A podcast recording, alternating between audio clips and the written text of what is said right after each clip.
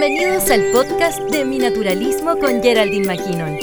Conversaremos sobre arte, ciencia, naturaleza y sobre todo trabajo creativo en la contingencia. Envía tus comentarios y sugerencias vía mensaje directo en el Instagram arroba naturalistamac. Hola, ¿cómo están? Bienvenidos entonces al primer episodio del podcast de Mi Naturalismo. Estoy muy contenta de estar empezando con este nuevo formato porque la verdad es que hace tiempo que quería hacerlo, pero como estaba trabajando en mis videos a través de YouTube, eh, no me había dado tiempo para explorar esta plataforma que encuentro muy entretenida y de hecho yo soy una gran consumidora de podcasts, así que mm, la verdad es que es muy muy interesante estar ahora en este nuevo formato, más de sonido, ¿cierto? Eh, bueno, la idea de este programa es conversar con ustedes de temas que nos interesan, eh, arte, ciencia, naturaleza, pero sobre todo ahora en esta contingencia que nos tiene a todos guardados en la casa, trabajando desde la casa, que bueno, para mí no es muy distinto porque llevo ya 12 años trabajando desde mi casa, saliendo solamente a veces. Em, así que bueno, es todo un mundo nuevo el que se nos viene es bien em, un poco apocalíptico, ¿cierto? Creo que vamos a dejar muchas cosas atrás, no sabemos cómo se va a configurar esto, así que creo que es muy interesante que nos mantengamos conversando, em, viendo qué está pasando, em, viendo también distintas formas de cómo enfrentar esta nueva situación tan diferente. Entonces, bueno, estamos ahora frente a una enorme pandemia mundial, o como dicen algunos también son pequeñas epidemias múltiples a lo largo de todo el planeta, donde mucha gente se está enfermando, eh, mucha gente está muriendo.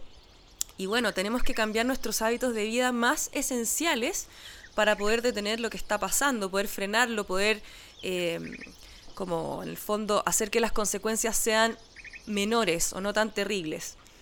Así que está bien complicado el panorama. Eh, obviamente que muchos de nosotros tenemos el privilegio de tener una casa o un lugar donde vivir, eh, quizás un jardín donde poder respirar un poco. En mi caso, por lo menos, me considero muy afortunada por eso. Un lugar donde poder seguir trabajando, o quizás algunos de ustedes ya trabajaban desde la casa, entonces este no es un cambio tan radical pero es difícil, sobre todo si tenemos niños, los niños ahora están en la casa, tenemos el tema de cómo seguirlos educando, eh, hasta qué punto, eh, no sé, estamos todos tratando de adaptarnos en un momento súper, súper diferente a lo que estábamos acostumbrados a vivir. No podemos salir a ver a nuestros amigos libremente, ni a nuestros familiares. Eh, las familias han quedado separadas, ¿cierto? Imagínense que yo vivo a solo metros de mis padres y no los puedo ir a ver para evitar el contagio con ellos. Entonces, la verdad es que es una situación bien particular que nunca ninguno de nosotros había vivido, que la habíamos leído en los libros eh, de historias muy antiguas y que ahora, bueno, es parte del día a día. Em, no sabemos cuánto tiempo va a durar esto, no sabemos cuánto tiempo vamos a tener que estar así de distanciados y no sabemos si esto se va a hacer una característica de la nueva sociedad. Así que vamos a tener que estar muy observantes, ¿cierto? Por mi parte, creo que eh, una de las cosas más importantes es que nos mantengamos tranquilos. Eh, yo, en lo particular, he pasado por muchos estados de ánimo en la última semana. En un minuto estuve bien entusiasmada, eh, diciendo ya, bueno, se me cayeron un montón de proyectos, eso sí. Empezamos con que había organizado unos lindos viajes para ir con gente que estuviera interesada en aprender a dibujar plantas en lugares bonitos. Era una forma para mí de empezar a, viajar también un poquito más. Em, y nada, eso se terminó, no sé cuándo va a poder volver, o sea, los viajes es algo que ahora se ve como muy distante, ¿cierto? Eh, fue una pena para mí porque de verdad quería empezar con esa línea de trabajo. También el diplomado que estamos organizando en la Universidad Católica, que era un diplomado pionero en ilustración científica está totalmente en stand-by. No sabemos qué va a pasar con él tampoco, ni cuándo se va a poder dar. La verdad no sé nada.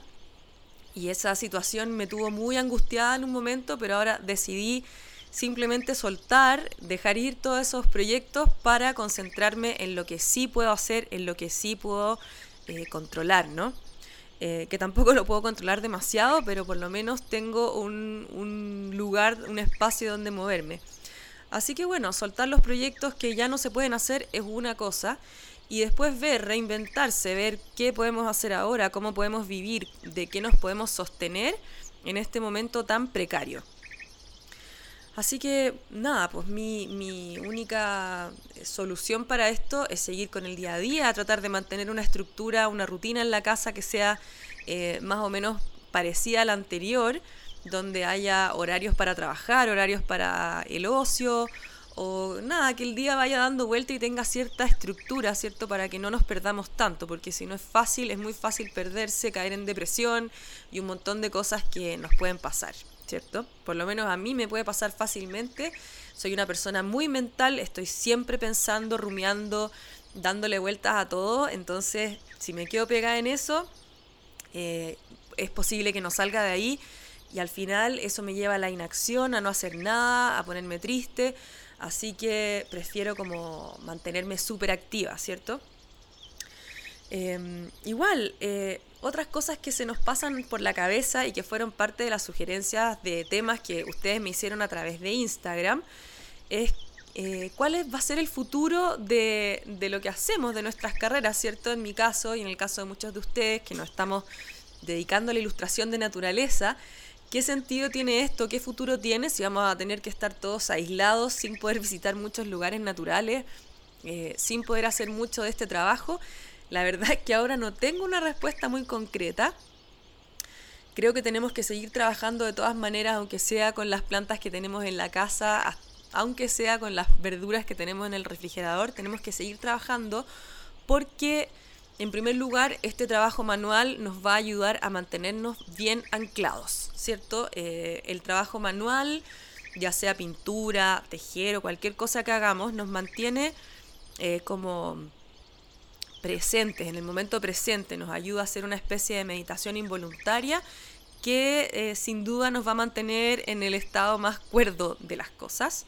Así que si ustedes están empezando a aprender o ya llevan tiempo haciendo este tipo de trabajo o ilustración científica, síganlo haciendo y ahora aprovechen de descubrir todo lo que está a su alrededor. Eh, si en un departamento seguramente tienes plantas de interior o tienes una despensa con algunas verduras, eh, tienes un diente de ajo por lo menos, tienes una papa, tienes una lechuga con la que puedes trabajar, tienes una vereda frente a tu casa donde puedes obtener cosas, así que aunque sea una plantita de pasto, te puede ayudar a seguir trabajando. ¿ya? Eh, así que mi mayor, mayor consejo es no perder el contacto con su trabajo manual.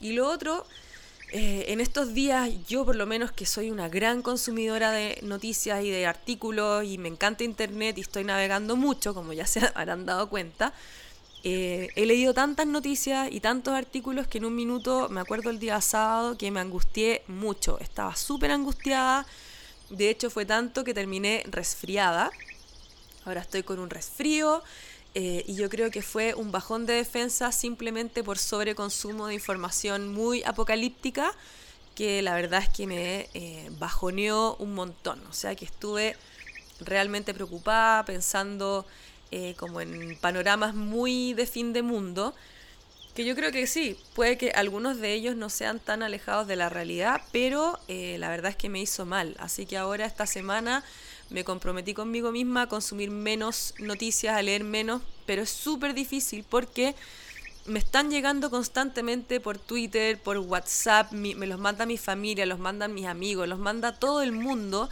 Em, y también hay una lluvia de eh, como instrucciones de cómo tenemos que vivir en este tiempo qué tenemos que hacer, está todo el mundo desesperado transmitiendo por live, estamos todos comunicándonos y diciéndole a los demás qué hacer, me incluyo también en eso, y la verdad es que se transforma en algo súper, súper agobiante. Yo creo que em, tenemos que tratar de mantener un equilibrio entre lo conectados que estamos, que eso nos mantiene informados, nos mantiene comunicados entre nosotros, mantiene nuestros lazos de amistad, nuestros lazos afectivos con las personas, pero también eh, tenemos que asignar un buen tiempo para estar en silencio en la casa, escuchando música, cocinando la comida, eh, estando con nuestra familia o si estamos solos, estando con nosotros mismos en paz y tranquilidad, sin este bombardeo constante, porque si no eh, es fácil, no sé, volverse un poco loca, ¿cierto? Eso es fácil que pase.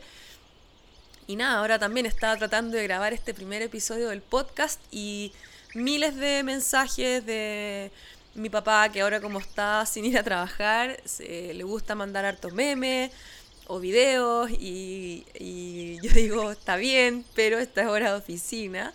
Eh, y así, pues es divertido, ¿no? Eh, pero se entiende porque la verdad es que estamos todos pisando huevos, como se dice. Nadie sabe bien dónde está parado en este minuto. Y no sé, em, creo que es un momento bien especial que puede eh, tener eh, muchas salidas. Creo que la oportunidad que tiene el mundo ahora de mejorar en muchos aspectos es enorme, sobre todo porque esta pandemia está evidenciando todavía más cosas que ya sabíamos, que no todas las personas tienen igualdad de condiciones ni siquiera para enfermarse o para encerrarse en sus casas. No todos tienen casa, hay mucha gente viviendo en carpas ahora en las calles de Santiago, eh, campamentos en Chile donde las condiciones de vida ni siquiera te permiten tener agua potable. Eh, entonces esto está haciendo mucho más cruda la realidad que ya lo era antes. Así que no sé, esta tarea para nuestras eh, autoridades titánica, para nosotros mismos también lo es. Y creo que quiero aprovechar este canal para llamarle la atención a las personas que no se han tomado el tema de la cuarentena en serio, que se han ido a la playa, eh, que han estado circulando por las calles haciendo fiestas, que yo las he escuchado en las noches aquí en mi calle. Em, y nada, tirarles la oreja súper fuerte, porque creo que es una posición súper cómoda, egoísta, em, declarar que tú en el fondo eres alguien que sí puede seguir circulando y que te importe nada que los demás estén encerrados, es una falta de respeto enorme y sobre todo eh, llamarle la atención a las personas que han estado subiendo fotos de esas salidas en sus redes sociales, creo que es una falta de respeto enorme. O sea, si vas a irte a, tu casa en la playa, ok, pero hazlo como se dice en buen chileno, piola y no andes haciendo alarde de eso porque de verdad es una súper falta de respeto. Y bueno, eh, pasando ahora a los temas que ustedes me estuvieron preguntando, que son un poquito más em, entretenidos, quería hablar un poco de em, algunos tips sobre cómo eh, trabajar en la casa sin que eh, te gane la vida familiar. Muchos, muchas de nosotras somos mamás que tenemos niños y los niños ahora están acá. Y la verdad es que, bueno, yo nunca he sido una mujer súper organizada, mega dueña de casa. Eh, en ese sentido he tenido mucha ayuda de mi marido, que también es un súper dueño de casa. Em, y la verdad es que ahora que mi hija está en la casa sin ir al colegio es bien eh, difícil porque estamos entre que tenemos que trabajar, ella también tiene que eh, hacer cosas, aprender algo y tenemos que ir asignando los tiempos para eso, para que cada uno de nosotros pueda eh, tener su tiempo, que nosotros dos podamos trabajar y seguir produciendo ante, ante las posibilidades que tenemos que ella también continúe con algunos procesos de aprendizaje que si bien no van a ser los mismos que en su colegio, em, tenemos que tratar de que ella avance y que no esté todo el día viendo tele, ¿cierto? Eh, pero igual, por otro lado, creo que tenemos que ser un poco buenos nosotros mismos y tampoco transformarnos en colegio porque no es posible, o sea, no se puede. No somos un colegio. Eh, así que lo que estamos haciendo es simplemente hacer un sistema bien relajado de turnos en que hay momentos en que estamos eh, los dos trabajando y nuestra hija está como transitando entre jugar, nos viene a visitar a cada uno a su espacio donde trabajamos. Eh, después nosotros paramos nuestro trabajo y nos dedicamos a estar con ella o hacemos las cosas de la casa con ella, estamos haciendo el aseo juntos o cuando paramos a cocinar el almuerzo, por ejemplo, estamos todos juntos. Después un ratito en la tarde con ella hacemos algunos dibujos, le enseño las letras porque ella tiene 5 años, está, estaba recién empezando kinder. Entonces, por suerte en mi caso no tengo que hacerle clases de matemáticas ni nada, pero sí tengo que empezar a enseñarle a escribir, ¿cierto? A leer y que se mantenga dibujando o qué sé yo. Entonces, estamos tratando de mantener ese mismo ritmo de vida, pero tampoco poniéndonos la pistola en la cabeza porque eh, si no esto se va a transformar en una cárcel en vez de algo eh, de lo que podamos sacar provecho como familia también. Y nada, pues creo que también es eh, parte de esto hacer un duelo o un mini duelo a nuestra vida, entre comillas, normal, ¿cierto? Yo estoy echando mucho de menos poder salir a tomarme un café con alguien, eh, dar una vuelta en la noche con alguien, con algún amigo amiga, o con mi marido a un bar. Em, o por último, saber que puedo hacerlo, ¿cierto? Ahora, el no poder hacerlo, cuando las cosas están prohibidas, eh, se hace mucho más difícil soltarlas que cuando están permitidas, ¿verdad? Es súper increíble eso que, que uno echa de menos lo que las cosas cuando las pierde, así que esta situación también tiene un montón de eso. Y bueno, con respecto a otras cosas que me habían preguntado, por ejemplo, eh, hay una pregunta que me encantó de una chica que me preguntó algo ya nada que ver con el coronavirus ni nada, que es eh, qué es lo que pasa o cómo se hace cuando uno eh, se lanza a hacer lo que uno quiere sin que le importe lo que digan los demás. Estoy buscando ahora la pregunta exacta que ella me hizo, que era, Decía algo así, dice, mm, la decisión de hacer lo que quieres o involucrarte en lo que te gusta sin que te importe el qué dirán. Wow, me encantó esta pregunta eh, y creo que en primer lugar, ¿qué es eso del qué dirán, cierto? Em, si tenemos una, una familia o un entorno que cuestiona demasiado nuestras decisiones de vida, nuestras decisiones profesionales, tenemos que revisar ahí eh, y ver realmente em, si esas dudas que ellos tienen son eh, legítimas o son simplemente prejuicios que ellos tienen eh, que vienen de su educación, de su formación y que van más allá de su, de su conciencia, ¿cierto? y realmente si a ti te importan estos comentarios o no, y si te importan, ¿por qué te importan? Eh, ¿Por qué te importa lo que piensen tus padres? ¿Por qué te importa lo que piensen tus conocidos, tus maestros, tus amigos? Em, eh, eh, de, ¿Qué te importa la opinión que ellos tienen de lo que tú vas a hacer? Ya cuando yo me decidí por seguir la carrera de ilustración botánica o naturalista, cuando había muy poquita gente haciéndolo y en Chile realmente no había la conciencia de esto que, que fuera una carrera, Em, estaba tan segura de mí misma y estaba tan convencida de que me encantaba y de que eh, sea como sea lo iba a hacer. Lo dije con tanta seguridad, lo declaré con tanta seguridad ante todo el mundo que en el fondo no les quedó otra que creerme. Y si alguien tenía dudas, eh, se las tuvo que guardar porque yo no di espacio para eso. Simplemente me largué a trabajar, me puse a trabajar.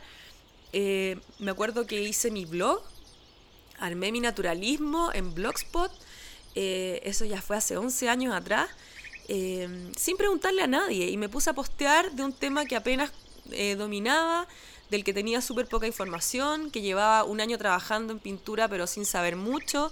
y nada, lo hice patudamente. Al tiempo después me puse a hacer clases porque de verdad quería vivir de esto y estaba consciente de que no era la ilustración la ilustradora científica número uno a nivel mundial ni mucho menos sino que todo lo contrario pero estaba con tantas ganas de aprender y sentía tantos deseos de hacerlo que em, no me importó. La verdad es que ni siquiera pensé en el que dirán. Lo conversé con mi marido lo conversé con mis les conté yo creo a mis padres. En esa época vivíamos en la playa lejos de todo el mundo. Entonces fue una decisión bien personal y que ni siquiera se me ocurrió pensar en los demás. Esa es la verdad. Yo estaba tan segura de mí misma que no pensé en los demás. Y yo creo que eso es súper importante. Estas son decisiones que van a afectar tu vida, tu carrera y no la de los demás. Los demás van a seguir haciendo sus cosas, nadie va a vivir su vida por ti. Entonces, si tú tienes ganas de eh, ponerte, qué sé yo, hacer macramé, hacer eh, a pintar chinitas, a cualquier cosa, yo creo que tienes que hacerlo. Sobre todo porque ahora tenemos una cantidad de herramientas para poder desarrollar nuestros oficios eh, de forma eh, mucho más fácil que antes, que no hay excusa. Me acuerdo cuando yo empecé, cuando me gradué de artes visuales, para mí era súper complicado porque era una chica que había recién terminado la carrera, tenía 20 años, muy chica. Em, no sabía cómo ir a conversar a una galería de arte. Acuérdense que las galerías de arte están todas ahí en Alonso de Córdoba, un entorno social muy cerrado. Y cuando uno no es nadie, entre comillas, es muy, muy, muy difícil entrar ahí. Entonces, para mí era una montaña eh, y sentía de que no sabía de qué iba a poder vivir por mientras, cómo iba a entrar a ese mundo. Nunca me gustó mucho a mí la onda de estar yendo a las inauguraciones ni hacer vida social para lograr un espacio. Eh, para mí eso era bastante difícil. Así que por eso también decidí estudiar pedagogía, porque era la única forma que yo tenía de poder asegurarme un trabajo en el mundo laboral eh, y no tener que depender de lo que pensaba una señora dueña de una galería de mí o de mi arte. Eh, tampoco sabía bien cuál era mi arte, o sea, no tenía idea de qué arte hacía yo. Terminé la universidad haciendo un arte que la verdad es que lo hice para poder pasar, me fue bien, me adapté a los requerimientos de la universidad, pero no era algo que fuera eh, que reflejara realmente quién yo era. Y como también era chica, tampoco sabía quién era yo. O sea, a los 20 años uno no tiene idea de quién es realmente. Eh, eso es algo que yo recién ahora a los 40 estoy empezando a saber y me falta mucho camino, me falta mucho camino de autoexploración, estoy en constante cuestionamiento, estoy en constante mutación. Hoy día hago ilustración botánica, pero créanme que también tengo eh, cuestionamientos muy, muy constantes eh, de que si lo voy a hacer para siempre, etc. Entonces, si tú quieres hacer algo, quieres vivir de eso y tienes la convicción, te puedo decir dos cosas. Uno, hazlo. Hazlo porque tu vida la vives tú, nadie la va a vivir por ti y no hay nada peor que arrepentirse de lo que no hiciste. Encuentro que eso sí que es un eh, es como terrible, o sea, arrepentirse de lo que uno no hizo es peor que arrepentirse de algo que uno hizo y le fue mal, porque por último ahí tuviste las patas y lo hiciste, ¿cierto? Eh, así que hacerlo ante todo y sobre todo tratar de hacerlo bien. Creo que cuando a ti realmente te gusta algo, tienes que apelar a la excelencia sí o sí. Ser excelente en lo que haces. No hay concesiones. Em, creo que si tú de verdad eh, quieres lo que estás haciendo, si te gusta tu oficio, tienes el deber de hacerlo bien, ¿ya? Independiente del nivel en la escala de avance o de desarrollo de tu oficio en el que estés, ya sea que estás recién partiendo o llevas 20 años haciéndolo, tienes que hacerlo súper bien. Así como eres tú, hacerlo muy bien. ¿Ya? Em, y lo otro, que te importe un comino lo que piensan los demás de ti. Quédate con las personas, con cinco personas que son las que te importan. Las personas que son más cercanas a ti y cuya opinión realmente merece tu atención. El resto eh, no vive tu vida por ti, el resto no te ayuda a hacer nada, el resto muchas veces ni siquiera ha tenido las patas de atreverse a hacer algo. Entonces, escucha las críticas de las personas que realmente te importan y que realmente son alguien en tu vida. El resto puede cacarear todo lo que quiera y la verdad no te tiene que importar ni te tiene que afectar. Así que eh, ten bien en cuenta eso. Hay tres o cuatro o cinco personas en tu vida que sí te pueden decir cosas porque te los van a decir desde el cariño que te tienen y no desde una crítica vacía de porque están aburridas y están como con la negrura eh, criticando a los demás, ya que pasa mucho ahora en los tiempos de las redes sociales. Hay mucha crítica gratuita o mucho meterse en la vida del otro sin saber bien qué es lo que está viviendo el otro. Así que haz lo tuyo. Y lo otro es aprovecha las herramientas que tenemos a, a nuestro alcance, que antes no existían, ¿ya? Em, antes era imposible eh, poder hacer todo esto que estamos haciendo ahora. O sea, para mí grabar un podcast en el 2009 habría sido mucho más difícil que ahora. Eh, tener un buen sitio web gratis, tener eh, las plataformas que tenemos ahora. Así que te voy a dar algunos tips para que puedas montar tu plataforma de trabajo eh, de forma gratuita. Lo primero es que te voy a recomendar que además de las plataformas que tenemos como Facebook e Instagram, trates de hacerte un sitio web, ¿ya? Tener un sitio web donde esté toda tu información centralizada es súper, súper, súper importante. Puede ser un sitio web gratis en Wix o alguna otra plataforma de ese tipo. Eh, piensa que yo tuve mi sitio en Blogspot, o sea que era un blog en realidad, por eh, alrededor de 8 años. Y recién hace dos años empecé a pagar y mandé a hacer un sitio web. Me moví todos estos años sin sitio web como el que tengo ahora, ¿ya? Eh, y lo hice gratis. Lo único que compré en un minuto fue mi dominio, que es minaturalismo.com, que para mí era súper importante, pero eh, fue lo único que pagué y el resto, eh, por mucho tiempo, todo gratis, ¿ya? Pero creo que es importante que tengas tu propio sitio web donde esté todo centralizado, ordenado y la gente pueda conocer tu trabajo. Em, después de eso, es súper importante también que eh, tengas comunicación directa con las personas que están interesadas en tu trabajo vía mail y no solamente vía redes sociales. ¿Por qué?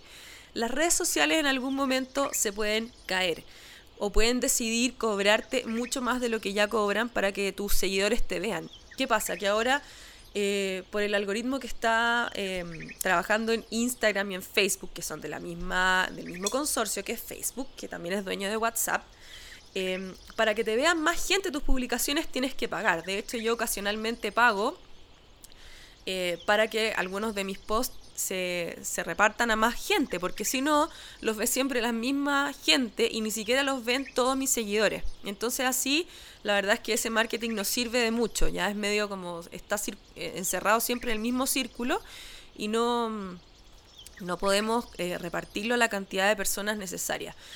Entonces, tu página web y tu comunicación directa vía mail, ya sea un newsletter u otro formato de ese tipo, es súper importante porque tú vas a ser la dueña o el dueño de esos mails y de esa plataforma. Nadie te va a poder cambiar las reglas del juego ahí, ¿ya? Así que ten en cuenta eso, tener tu sitio web personal y una comunicación con tus eh, posibles clientes o seguidores a través del mail, ya súper, súper importante. Mira que estas redes sociales en cualquier minuto pueden cambiar y ahí vamos a quedar hasta el cuello porque si tienes un negocio chiquitito y no puedes seguir eh, financiando tu Instagram o etcétera, eh, vas a quedar hasta ahí y eso es súper, súper peligroso y puede pasar. Así que eso, primero, que no te importe lo que te digan los demás de tu trabajo, tu trabajo es valioso si tú lo crees y si tú te crees el cuento, nadie te va a poder decir lo contrario. Y dos, hazte tu propia plataforma. Eh, digitaliza tus trabajos. En otro eh, podcast puedo conversar sobre cómo digitalizar bien tu trabajo visual, eh, sobre cómo dejarlo bien presentado para que se pueda ver en tu sitio web de forma impecable y que no se vean las fotos, por ejemplo, amarillas, etcétera. Podemos hacer ahí algunas pequeñas clases de Photoshop y de cómo eh, presentar bien tu trabajo, también de cómo escribir sobre tu trabajo, cómo presentar tu trabajo visual eh, al mundo sin que sea demasiado formal ni tampoco demasiado así como tan informal que la gente tampoco te crea, ¿cierto? Así que vamos a aprovechar este espacio para conversar de todas esas cosas, sobre todo para ayudarlos a ti y a ustedes en sus emprendimientos de arte, emprendimientos creativos, porque creo que somos Em, estamos bombardeados de información, pero es súper importante que nos enfoquemos en lo realmente importante que nos pueda eh, dar un piso sólido para poder trabajar. ¿Ya? Así que bueno, voy a dejar este episodio hasta aquí por hoy. Te mando un abrazo gigante, muchas gracias por escucharme. Espero que sigamos en contacto. Me ha encantado hacer este monólogo por aquí. Espero también entrevistar gente más adelante, como lo hice muchas veces en mi Naturalismo TV. Y nos seguimos viendo y te recuerdo, si quieres proponerme algún tema, hacerme alguna pregunta o simplemente conversar un poquito, escríbeme por mis mensajes internos a través de Instagram en mi cuenta arroba. Nos vemos, un abrazo y cuídate mucho.